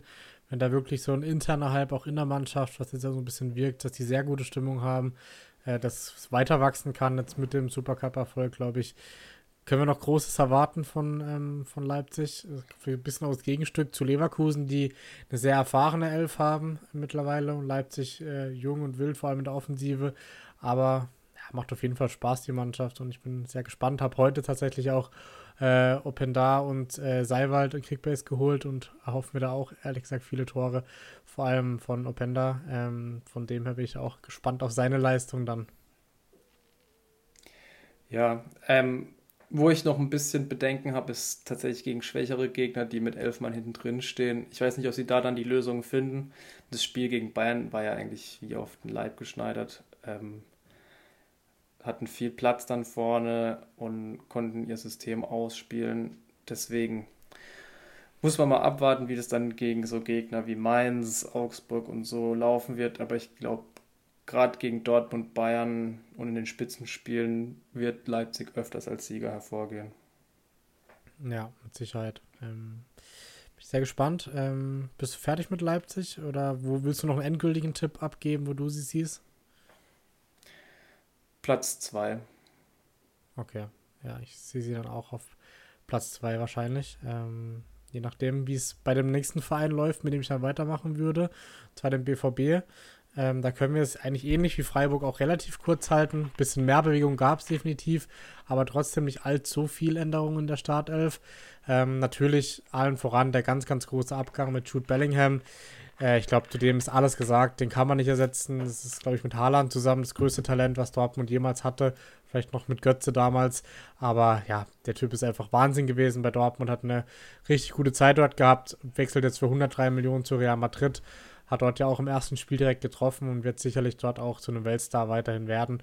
Von dem her, ich glaube, das ist ein Spieler, den kennt jeder. Er ist vielleicht sogar noch zu günstig gewechselt, aber über 100 Millionen kann man sich auch nicht beschweren auf Dortmunder Sicht. Ähm, haben sie auch teilweise wieder reinvestiert, aber setzen werden sie definitiv nicht können. Ähm, so, so weit gehe ich schon mal. Äh, Guerrero haben sie ablösefrei nach, äh, zu Bayern verloren. Äh, Finde ich, wird so ein bisschen unterschätzt noch der Abgang, weil er sehr, sehr viel Variabilität in den Kader gebracht hat. Wenn er fit war, muss man dazu sagen, war er auch sehr, sehr oft verletzt. Aber hat auf der 8, finde ich, immer sehr stark gespielt. Auf der Schienenposition stark gespielt. Ähm, defensiv, defensiv klar immer sein bisschen seine Defizite gehabt, aber trotzdem finde ich, war er ein sehr, sehr guter Spieler für Dortmund.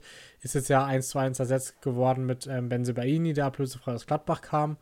Ähm, dann haben sie noch ablösefrei der Hut ähm, an Brighton verloren, der jetzt aber auch nicht mehr die große Rolle gespielt hat und auch nie das Potenzial ausspielen konnte, was er vielleicht hatte. Ähm, Knauf ähm, hat Frankfurt die ähm, Kaufoption gezogen, da hatten wir es ja auch schon bei der Eintracht drüber für 5 Millionen und ähm, Passlack ablösefrei zu Bochum gewechselt. Schulz wurde der Vertrag aufgelöst, endlich mal nach dem sehr, sehr großen Missverständnis und diversen Eskapaden. Ähm, und bei Modest ist auch der Vertrag ausgelaufen. Ähm, also das zu der Abgangsseite, wo sicherlich Guerrero und äh, Bellingham natürlich herausstechen, weil sie auch teilweise ähm, oder ja größtenteils Leistungsträger waren. Äh, Bellingham sowieso. Sie haben versucht, es im Mittelfeld ein bisschen zu kompensieren äh, mit äh, diversen Spielern, haben da zum einen Felix Metscher geholt, über den wir auch schon bei Wolfsburg geredet haben, für 30 Millionen, der sicherlich eine starke Saison gespielt hat letztes Jahr, aber nicht sofort Bellingham ersetzen wird. Ähm, hat es zwar gut angefangen, glaube ich, jetzt gerade angeschlagen, aber trotzdem, ähm, glaube ich, auch zwei Tore geschossen im Pokal, wenn ich mich richtig erinnere.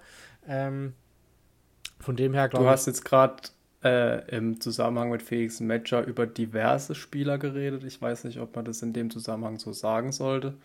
Gibt ja da ein paar so. Probleme. Also, ja, das hast du ja schon gesagt bei Wolfsburg, aber das lasse ich jetzt mal außen vor, äh, wie er sich da char charakterlich entwickelt.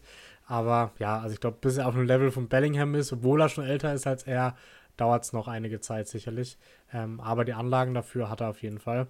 Ähm, gleichzeitig haben sie einen Spieler geholt, der ja schon sofort helfen soll, und zwar Marcel Sabitzer.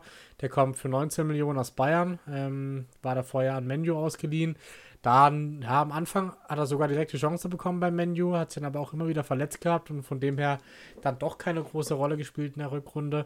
Ähm, ist dann wieder zu den Bayern zurück. Ähm, die haben aber keine Zukunft in ihm gesehen, weil sie auch Konrad Leimer verpflichtet hatten. Von dem her ein Spieler, der, wenn er wieder an seine Leipziger Zeit anknüpfen kann, äh, Dortmund sicherlich direkt helfen wird und da einfach so im Gesamtgefüge zusammen mit Chan, mit ähm, Metscher und Özcan haben sie auch noch ähm, quasi Bellingham versucht, so ein bisschen zu kompensieren, was aber wie gesagt meiner Meinung nach äh, nicht direkt gelingen wird. Ähm, das sind eigentlich mit Benzebaini zusammen schon die direkt die größten ähm, Zugänge.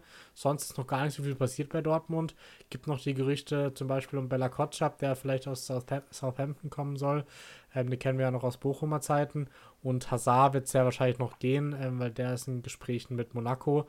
Ähm, das heißt, da ja, soll, noch, äh, soll noch was passieren. Ähm, die Startaufstellung stellt sich eigentlich im Moment von alleine auf. Sie haben im Pokal äh, gegen Schott Mainz 6-1 gewonnen, ähm, haben da auch mit der Aufstellung gespielt, ähm, weil zum einen Adeyemi noch verletzt ist, Reina noch verletzt ähm, und ansonsten ist hinten die Viererkette eigentlich gesetzt mit Dreiersen, Süle oder Schlotterbeck, je nachdem, wer von beiden fit ist, Hummels und Benzebaini. Ähm, auf der Doppelsechs dann Emre Can und Sabitzer, je nachdem äh, noch mit Matcher, wenn der wieder fit ist. Äh, auf der 10 dann im Moment Reus, ähm, solange Adeyemi auch noch angeschlagen ist. Äh, auf den Außenpositionen dann Malen und Brandt und Haller im Sturm auch klar gesetzt vor Mokoku, weil Haller jetzt einfach mal eine gescheite Vorbereitung hatte, wieder topfit ist und von ihm erwarte ich mir durchaus äh, eine sehr, sehr starke Saison. Hat jetzt auch schon viel geknipst in den ersten Spielen und ähm, ja, das ist die Dortmund-Aufstellung. Äh, meine Bedenken, Sammy, ich weiß nicht, wie du siehst, ich sehe die Kaderbreite ehrlich gesagt nicht so sehr bei Dortmund dieses Jahr. Ähm, also mir fehlen da ein, zwei Spieler oder die in der Spitze den Kader noch verstärken könnten. Klar, sie sind mittlerweile auch eingespielt, ähm, auch ohne Bellingham. Trotzdem finde ich, dass da irgendwie noch, sobald sich einer verletzt, durchaus Probleme entstehen könnten. Ja, an sich sind es ja die gleichen Probleme, die letztes Jahr bei Dortmund auch schon waren. Ähm, als Haller dann raus war, keinen wirklichen Ersatz gehabt. Ähm, dann Adiemi und Malen, als die wieder zurück waren, lief es deutlich besser. Das Thema mit der Kapitänsbinde war ja auch ein bisschen Thema in Dortmund jetzt. Ähm, Emre Can ja der neue Kapitän, löst Marco Reus ab. Ähm, ja, es muss eigentlich noch was passieren und zwei, drei Transfers brauchen sie noch. Bella Kotschap wäre mal ein guter Ansatz. Da weiß man auch nicht, Schlotterbeck ungewöhnlich verletzungsanfällig in letzter Zeit. Äh, Hummels nicht mehr der Jüngste. Süle auch Rückenprobleme. Auch immer wieder mit Verletzungen zu kämpfen. Ähm, dann wird es auch schon dünn. Kulibali haben sie ja jetzt verliehen nach Antwerpen. insofern schwierig. Im Mittelfeld sehe ich es ein bisschen positiver. Da sieht es eigentlich ganz gut aus von der Breite. Und vorne, wenn Adeyemi, Malen, Reus fit sind, ja, Reus ja auch verletzungsanfällig, Adeyemi verletzungsanfällig. Deswegen im Großen und Ganzen sehr, sehr instabil, was Dortmund da gebaut hat. Ja, also sehe ich wirklich absolut, absolut genauso. Wenn's, wenn alle fit sind, dann ein super Kader, super Mannschaft, können sie definitiv wieder Richtung Meisterschaft oder Platz 2, 3 sowieso spielen. Aber sobald halt ein, zwei ausfallen, was jetzt in Dortmund in medizinischen Abteilung nicht eine Seltenheit ist, was man schon wieder in der Vorbereitung sieht, dann wird es halt wirklich dünn und auch mit der, ähm, wieder mit Champions League. Ja, kann ich da je nachdem auch schwarz sehen ähm, für, für den BVB. Ich tippe sie mal auf Rang 3 bis 4 vielleicht sogar eher sogar vier, weil ich aktuell wirklich die Bayern, die Leipziger und die Leverkusener vom Kader her stärker sehe als den BVB. Ja, gehe ich voll mit. Sehe ich genauso. Ich glaube auch, wenn es schlecht läuft, dann könnte Terzic relativ schnell in Probleme kommen. Ja, ich bin, bin gespannt, auch was noch passiert, transfertechnisch, ob noch was passiert. Ähm, ja, aber das denke ich dann was zu Dortmund. Äh, kommen wir zu einem Verein. Ich glaube, da müssen wir im Großen über eine Transferpersonalie sprechen, aber Sammy, ich übergebe ja gerne das Wort wieder an dich äh, für den großen FC Bayern München. Ja, klar. Über den einen Transfer müssen wir reden. Den würde ich jetzt aber tatsächlich mal hinten anstellen und erstmal kurz sagen, wer da gegangen ist. Haben sich eigentlich von drei Missverständnissen gelöst, dafür noch relativ gut Millionen bekommen. Äh, Hernandez zu PSG 45 Millionen Euro, nie angekommen in München, immer wieder mit Verletzungen zu kämpfen. Wenn er gespielt hat, hat er es eigentlich gut gemacht. Äh, war ich auch Fan von, wie er es gemacht hat, aber irgendwie nie so richtig angekommen. Bei Bayern Sadio Mané, das Thema wurde, glaube ich, auch oft genug thematisiert. Es gibt 30 Millionen aus Saudi-Arabien, die den Bayern mit Handkuss, glaube ich, äh, Marcel Sabitzer, wie gerade schon besprochen, zu Dortmund. Dann Jan Sommer kann man auch so ein bisschen als Missverständnis sehen, hat aber seinen Job eigentlich ganz okay gemacht als neuer Ersatz. Geht für 6,75 Millionen Euro zu Inter. Äh, Nübel und Thielmann werden noch verliehen. Nübel nach Stuttgart, Thielmann zu PSW. Insofern von der Abgangsseite her würde ich sagen, kann man zufrieden sein. Keinen großen Leistungsträger verloren. Dann auf der Zugangsseite äh, ablösefrei, haben wir ja schon drüber Konrad Leimer und Guerrero geredet. Guerrero sehe ich tatsächlich noch ein bisschen kritischer als du, weil es für mich im Bayern-System keinen wirklichen Platz für ihn gibt und er halt auch ein Thomas Tuchel-Spieler ist, aber irgendwie, als, ich sehe ihn nicht als Linksverteidiger oder linker Außenverteidiger in dem 4-3-3 von Dortmund als Achter, wäre perfekt gewesen. Hat dort, glaube ich, auch die besten Spiele äh, gemacht. Aber ja, ich sehe ihn nicht als Linksverteidiger. Er kommt halt auch nicht über Flanken oder so, sondern er sucht immer die spielerische Lösung über den Boden. Er macht so seine meisten Vorlagen, Pässe ins letzte Drittel, Steilpässe. Ähm, ich glaube, Davis ist da gesetzt. Äh, Guerrero muss sich da hinten anstellen. Ich bin gespannt, wie sich es entwickelt. Und für mich halt auch ein bisschen schade, dass er dann nur reiner Backup sein wird. Äh, Kim Jae, 26, Innenverteidiger aus Neapel für 50 Millionen Euro geholt. Wird ja Monster genannt. Ähm, und was soll man sagen, der ist natürlich auch ein Monster im Zweikampf. Und äh, auch die perfekte Ergänzung eigentlich neben Delicht und Upa, Upa Meccano ähm, auf der Innenverteidigerposition. Damit sind sie top besetzt, müssen das in den Griff kriegen, dass sie sich nicht immer auskontern lassen. Äh, ich glaube, die brauchen ein bisschen zum Eingewöhnen alle, aber ich glaube, dann ist es aus meiner Sicht neben Real vielleicht die besten, beste Innenverteidigung auf der Welt. Real jetzt natürlich geschwächt durch den Kreuzbandriss von Eda Militao. Aber ja, wenn Kim Min-jae sich schnell akklimatisieren kann, ähm, hat ja erst ein Niveau auf internationalem Top-Niveau gespielt, die dafür auf richtig gutem Top-Niveau. Ähm, muss man schauen, aber aus meiner Sicht Kim Min Jae und Delicht gesetzt. Delicht hat mir letztes Jahr schon sehr, sehr gut gefallen. Und ja, ein super Transfer von Bayern. der Transfer, über den diskutiert wird, über den wir jetzt auch reden und wo ich gern deine Meinung erfahren würde, ist natürlich Harry Kane. Tottenham wollte ihn nicht so gern gehen lassen, kommt jetzt für 100 Millionen. Ähm, 30-jähriger Stürmer, klingt auf den ersten Blick viel. Ich weiß nicht, was sagst du dazu als Harry Kane-Fan? Ja, ich glaube, bei ihm muss ich ein bisschen weiter ausholen, weil ich sehr, sehr zwiegespalten bin bei dem Transfer. Ähm, ich habe ja tatsächlich zwei Trikots von ihm, eins von 2015 mit, also von Tottenham mit Kane hinten drauf und eins von 2017. Also ich verfolge ihn schon sehr, sehr lange und ähm, ja, war auch immer begeistert von ihm. Und ich glaube, vor drei, vier Jahren hätte ich, glaube ich, alles dafür gegeben, dass er zu Bayern wechselt, als ich auch noch ja, größerer Bayern-Sympathisant war, als ich vielleicht jetzt mittlerweile bin. Ähm, prinzipiell finde ich der perfekte Stürmer für Bayern. Es, es hätte auf dem Markt aktuell keinen besseren Ersatz gegeben für Lewandowski. Natürlich letztes Jahr wäre es schon perfekt gewesen, wenn Kane da schon gekommen wäre, zu einem ähnlichen Preis, je nachdem. Aber so sehe ich halt auch den Faktor, dass er quasi mit einem Jahr Restvertrag so teuer war und 30 Jahre, klar, der wird noch seine zwei, drei Jahre, guten Jahre haben, aber ja, ich bin deswegen so ein bisschen zwiegespalten, aber trotzdem sicherlich mit Abstand die beste Lösung. Und Bayern wird wissen, was sie mit ihrem Geld machen. Von dem her, wenn sie bereit sind, es zu zahlen und es auch abfangen können, intern haben ja auch gute Erlöse erwirtschaftet. Und wenn er dann seine 30 Tore macht und vielleicht Bayern ins Champions League-Finale schießt, dann sagt, glaube ich, auch dann in einem Dreivierteljahr niemand was zu dem Betrag, die sie gezahlt haben. Oder was denkst du? Ja, man muss es jetzt so ein bisschen aus mehreren Blickpunkten, glaube ich, sehen. Aus dem Blickpunkt der Bayern-Fans und im Bayern-Umfeld ist es ein Riesentransfer. Ähm, ist ein Statement-Transfer, Kapitän der englischen Nationalmannschaft. Ich glaube, ich habe es mit mehreren Kollegen schon drüber gehabt, ist mit Jude Bellingham der Einzige, der aus der, in, aus, in der englischen Nationalmannschaft spielt, der außerhalb der Premier League spielt. Ähm, für Thomas Tuchel bedeutet das Ganze ein Riesendruck. Warum? Er hat jetzt diesen klaren Neuner, den er wollte.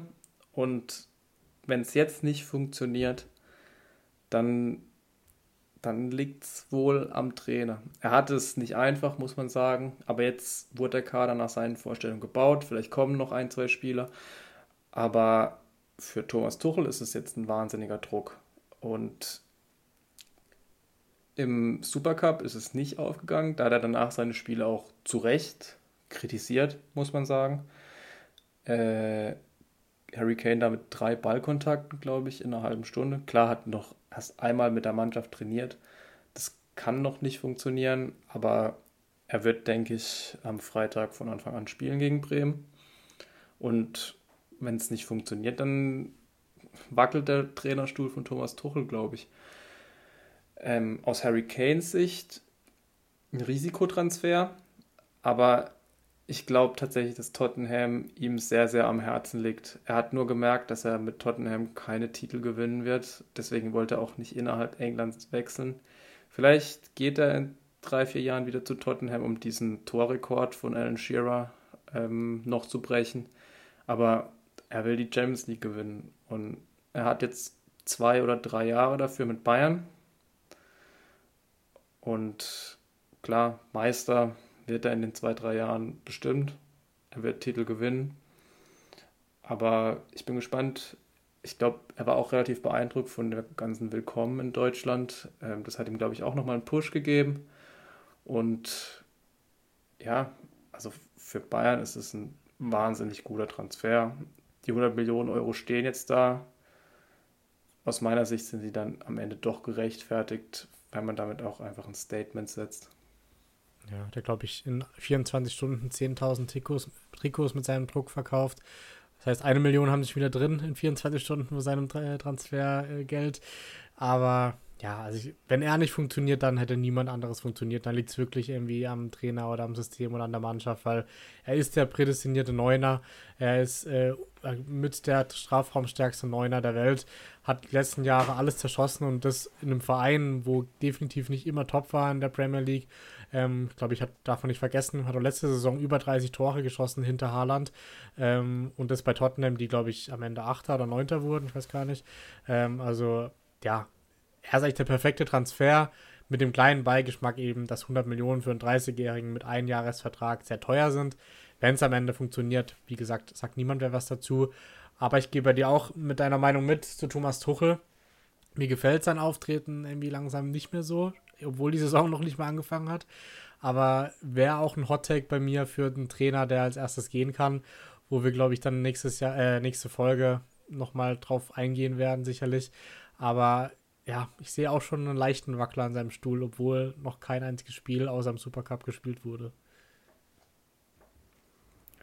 Ja, also Bayern wird jetzt nochmal was auf dem Transfermarkt machen. Ein Torwart wird auf jeden Fall noch kommen, schätze ich, weil die Situation bei Manuel Neuer nicht so klar ist. Dann dieser defensive Sechser, hm, von dem alle eigentlich reden, so richtig, aber es gibt irgendwie nicht mehr so richtig jemanden. Declan Rice wäre da, glaube ich, perfekt gewesen. Der natürlich zu Arsenal gegangen, äh, weil er auf der Insel bleiben wollte. Und dann noch ein Rechtsverteidiger, wobei ich sagen muss, Masraoui macht es eigentlich gar nicht schlecht. Aus meiner Sicht bräuchten sie da keinen. Stanicic, wenn er gespielt hat, hat es auch gut gemacht. Ähm, weiß ich, hätte ich jetzt auch nicht gut gefunden, wenn Kai Walker gekommen wäre. Ja, ich glaube. Deswegen bin ich ganz froh, dass er bei Man City bleibt. Ich glaube, auf der Zugangsseite wird es auch noch ein bisschen drauf ankommen, wann Pavard geht. Der ist ja in Verhandlungen mit Menu. Da liegen sie scheinbar noch sehr weit auseinander mit, den, ähm, mit, dem, mit der Ablösesumme. Aber da gehe ich ehrlich gesagt schon davon aus, dass sich dann irgendwo treffen werden bei 40 Millionen, 45 Millionen vielleicht. Äh, und dann werden sie vielleicht das Geld nutzen, um vielleicht doch nochmal einen defensiven Sechser zu holen. Aber ansonsten sehe ich eigentlich den Kader dann schon relativ komplett eigentlich für die Saison. Mit dem Torwart natürlich noch. Ich könnte mir noch vorstellen, dass Leon Goretzka noch wechseln wird. Ja, denkst du? Ich glaube, der ist zu stark verwurzelt bei, bei, mit Bayern. Ja, aber irgendwie hat Tuchel nicht so wirklich Verwendung für ihn. Ich würde tatsächlich sogar vielleicht Kimmich auf Rechtsverteidiger schieben. Aber der will es nicht. Ich weiß nicht, ob er dann in seinem Ego angekratzt ist. Gut möglich. Äh, ja. Würde ihn auch keine Ecken mehr schießen lassen, übrigens. Ich glaube, das haben wir jetzt schon öfters angesprochen. Aber das ist, glaube ich, ein Thema für eine andere Folge. Das kommt bestimmt nochmal auf. Ähm, ja, also Prediction: Bayern wird Meister. Ich glaube, was anderes gibt es nicht. Gerade mit dem Kane-Transfer. Champions League sehe ich den Champions League-Sieg nicht. Ich sehe, das Maximum wäre das Halbfinale, je nach Auslosung. Ja, gehe ich mit, ehrlich gesagt. Also ich freue mich mega auf Kane. Bin gespannt, wie viele Tore der machen wird in der Liga. Ähm, eigentlich unter 25 wäre frech, von dem her bin ich sehr gespannt. Aber sehe auch die Qualität dann doch nicht genug, je nachdem, wie es entwickelt, auch mit Tuchel für die Champions League Sieg. Ähm, vielleicht dann nächstes Jahr mit einem anderen Trainer, je nachdem. Aber ja, sind wir gespannt. Ähm, ich glaube, wir sind dann durch, Sammy, oder? Ja, wir, je nachdem, wollen wir die Prediction noch machen oder sollen wir die nächste Woche machen? Ich glaube, der Zeit geschuldet machen wir sie gerne nächste Woche, können wir ein bisschen ausführlicher drüber reden. Ähm, dann haben wir da noch mehr Zeit dafür. Ich glaube, haben jetzt sehr, sehr viel Zeit verwendet für diese Bundesliga-Prognose, aber ich glaube selber die Teams gut kennengelernt, vor allem noch die neuen Teams und so ein bisschen die, ja, gerade die Aufsteiger gut kennengelernt. Und ähm, war eine gute Einstimmung, glaube ich, für uns beide und für die Hörer hoffentlich auch auf die neue Saison. Freitag geht's los mit äh, Bayern gegen Bremen. Und ich denke, wir freuen uns auf die neue Saison und äh, dann mit den geregelten Formaten wieder ab nächster Woche mit dem ersten Spieltag. Und äh, dann ja, hören wir uns nächste Woche wieder, Sammy, zum ersten Bundesligaspieltag. So machen wir es. Ciao, tschüss. Ciao.